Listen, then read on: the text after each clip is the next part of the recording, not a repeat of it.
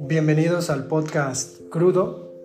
Hoy vamos a hablar de la película The Whale o La ballena de Darren Aronofsky, que es una película que tuvo cierto impacto la temporada anterior por lo que implicaba que Brendan Fraser apareciera nominado en el Oscar, en el Globo de Oro y que terminara ganándose las dos estatuillas. Creo que merecidamente, sin embargo, la, anécdota de por qué vi la película hasta hoy, pues tiene, tiene su encanto.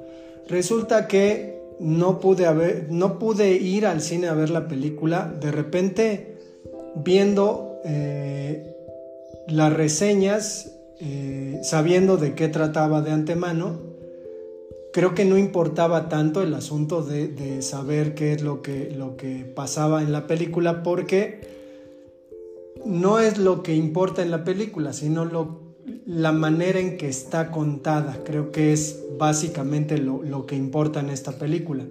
Entonces no importa que yo la spoilee y que diga cuál es el final, porque a decir verdad la película pues tiene, tiene su encanto precisamente en cómo cuenta la historia. Y es que, pues, eh, no tuve oportunidad de verla en el cine, estaba en la cineteca, vi las fechas, pues obviamente yo no vivo cerca de allá. No fui a la Ciudad de México cuando la película estaba, después se estrenó en cines comerciales y tampoco tuve la oportunidad de que en los cines eh, cercanos que tengo, pues la, la hayan puesto, entonces no la vi. Pasó el tiempo, obviamente la tenía en una lista ahí pendiente, le dieron el premio a Brendan Fraser y todo el asunto. Y eh, la veía pirata, sin embargo en aquel entonces estaba obsesionado con algunas películas que, que llamaban más mi interés y que pues por no tener dinero no terminé comprándola en las películas piratas y porque encontré estas dos películas que quería ver muchísimo, que tenía muchas ganas de ver entonces me fui a mi casa entusiasmado.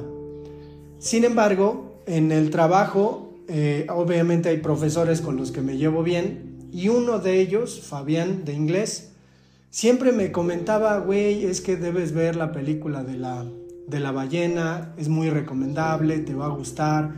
Hemos platicado intercambiando muchos puntos de vista acerca de nuestros intereses cinematográficos.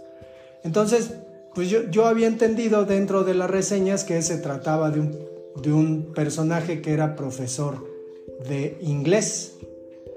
Nunca había escuchado dentro de las reseñas que era un profesor de quizás lengua inglesa o quizás literatura inglesa. Lengua y literatura pues suelen ir de la mano malamente, pero es así. Y entonces me, insistía y me insistía, ¿no? Este pasado jueves yo estaba en las computadoras porque solamente voy al trabajo a cubrir mi horario, no tengo absolutamente ya nada que hacer, estoy esperando a que me den mi finiquito, yo renuncié para el 7 de agosto y pues me van a entregar mi finiquito y eso espero.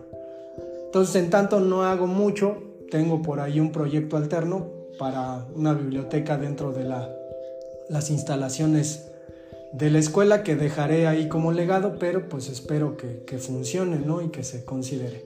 Bueno, el asunto es que eh, estoy en las computadoras, llega este cuate que tiene ahí como cierto estrés y me dice, este, ¿qué estás haciendo? Yo pues viendo aquí videos, bajando videos para verlos en, en la televisión de mi casa porque no tengo antena.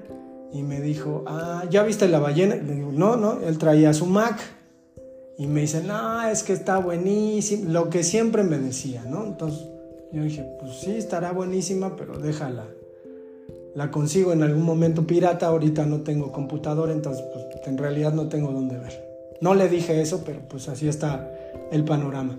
Y entonces, como e, él está dentro de un curso y yo no fui convocado a ese curso, por obvias razones, ya no me va a servir para nada, entonces me dijo, ¿qué tal si te dejo mi computadora y ves la película en ella? Y yo dije, ah, no. Sin embargo, el asunto de decir no O sea, no le dije que no, pero siempre me siento un poco receloso con respecto a, a cuestiones de esa índole, ¿no? Se me hace demasiado, porque me deja a, a, mi cuidado una, una cosa que si pasa algo, pues voy a tener que pagar. Entonces, digo, no es que yo sea un descuidado, ni que tenga manitas de estómago, pero pues no, no es algo incluso con lo que me sienta como, pero me insistió, ¿no? Y me dijo, no, es que tienes que verla, de verdad te va a gustar bastante y mira. Y entonces yo recordé un poquito el asunto de Requiem por un sueño que la vi en el cine hace años mientras estaba estudiando la carrera y recuerdo mucho el impacto que me causó la película y dije, bueno, pues igual, ¿no? O sea, son tres horas que voy a pasar aquí, que no tengo nada que hacer, pues igual déjamela la computadora. Y entonces comienza la película, no sé en qué plataforma esté, la verdad. Yo solo tengo Netflix y eso porque lo paga mi mamá, pero y me convidó la, la cuenta, pero en realidad pues no tengo. Tenía Apple TV, pero pues ya se me acabó el, el este, la inscripción de prueba, entonces ya no tengo. Veía ahí algunas cosas, pero pues no es algo que haga cotidianamente. Salvo para este podcast, desde luego. Voy al cine para hacer este podcast. Nada, la verdad es que me gusta un chingo el cine. Pero el asunto es que comienza la película y pues te encuentras un personaje que está directamente hablando a la hora de leer un ensayo muy ingenuo, muy baladí sobre la novela de Herman Melville Moby Dick. Y, obviamente pues hay, hay una relación entre la apariencia del personaje principal y el personaje de Moby Dick, una ballena, la película se llama Ballena, entonces tampoco hay que pensarle tanto, ¿no? Lo que me llama la atención es que el ensayo que está leyendo, aparentemente dentro de una crisis en la que pues parece que se va a morir, el personaje, pues es eso, ¿no? Es decir, comienzo a pensar en esta idea que aparece en Melancolía de Lars von Trier de qué te gustaría hacer exactamente antes de morir, qué canción va a ser la última que escuches antes de morir, qué canción vas a cantar, cuál es la última palabra que vas a decir antes de morir. Es un tema que a mí me, me encanta y me obsesiona y he escrito algún cuento llamado Hall Caput sobre eso. Entonces, pues me parecía ahí interesante.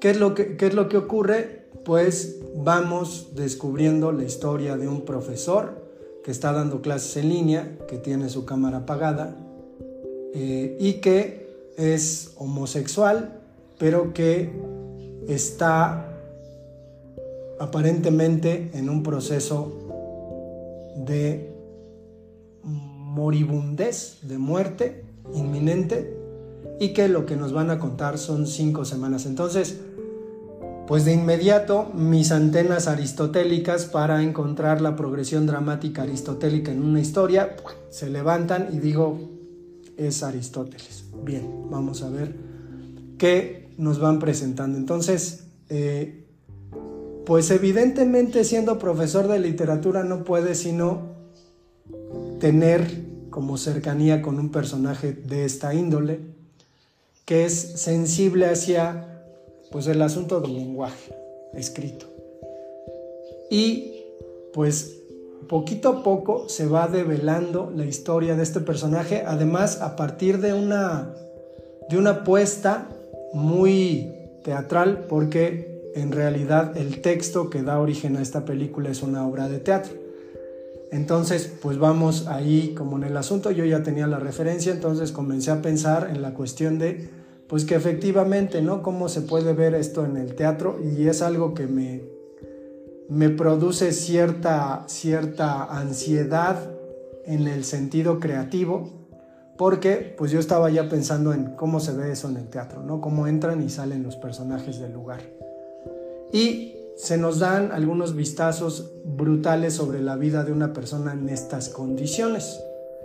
Eh, se sabe, ¿no? Que, una persona que engorda cientos de kilos, pues tiene una cuestión psicológica eh, no atendida, grave, que lo lleva hacia esas circunstancias. Entonces, en este caso, pues vamos dándonos cuenta de lo que pasa con este asunto. Hay una historia de amor ahí en la que por esta historia él dejó algunas cuestiones en su vida, su orientación sexual, todo, y su hija que es una maldita, ¿no? O sea, nos vamos dando cuenta de la vileza del personaje durante la historia, pero pues es, es brutal, ¿no? O sea, eh, y de repente a mí el personaje me desespera un poco porque no tiene eh, un, accionar de defensa, es decir, no se defiende.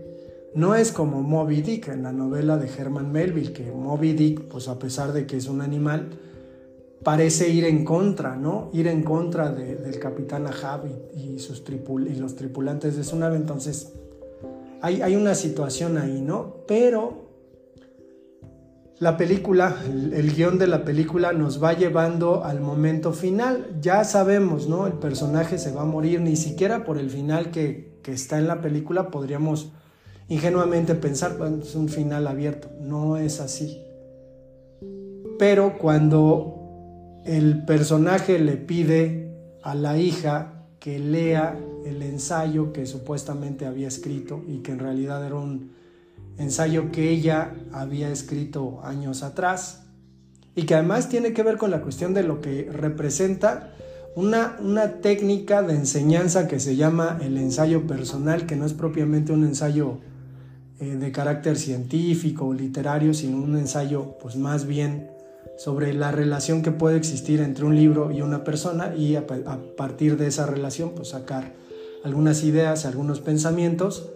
Creo que por la, escena final, ¿no? Cuando la hija comienza a leer el ensayo que escribió de niña, que tiene que ver con Moby Dick, y todas las imbrincaciones eh, de significado que hay cuando, cuando el personaje se levanta y es como si se levantase una, una ballena dentro de una habitación y comienza a caminar hacia ella y ella se da cuenta que su padre se sabe de memoria el texto, pero también se da cuenta de cómo la literatura en algún momento de su vida le hizo algo, la afectó de alguna manera o le dio una dimensión a su vida.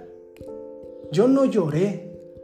Mi compañero me decía, no, vas a llorar. Yo no lloré, sino que me emocionó y digo, pude haber llorado de emoción, pero me emocionó mucho la escena, no al borde del llanto, sino al borde de el esplendor de lo que representa que si usas Aristóteles para contar una historia todavía funcione. El lustre que le da la literatura, y no hablo del arte en general, porque yo soy literato, el lustre que le da la literatura a la vida humana, las palabras.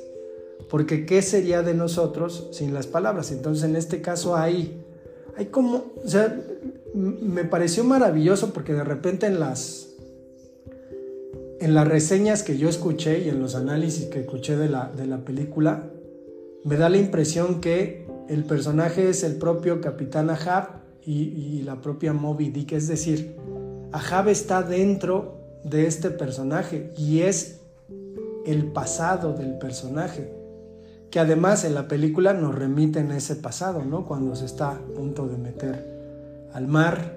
Entonces, un tipo con tribulaciones muy profundas que es Ahab, y es que la novela es de un extraordinario. Yo sé que en estos tiempos aventarte un libro de más de 300, 400 páginas y eh, todo el tiempo que uno puede perder leyendo, se, puede, se pueden hacer otras cosas, pero es que la novela es impresionante. Y hay, hay algunas cosas curiosas en la película porque se, se admite, ¿no? O sea, se dice, pues, la novela es aburrida.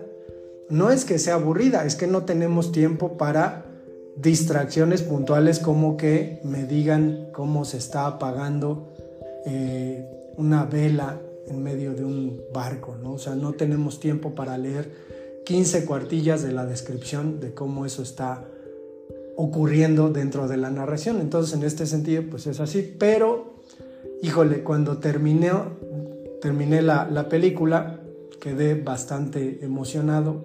Cerré la Mac y se la llevé a mi compañero y le di las gracias por haberme mostrado esta película porque digo no estará en mi top de, las 10 mejores películas pero pues andará por ahí porque vale muchísimo muchísimo la pena verla si tienen la oportunidad de verla véanla con calma porque además es una película eh, dinámica sin ningún problema la actriz eh, asiática que aparece es un papel extraordinario no sé si ella estuvo nominada a los Oscars, pero qué papel.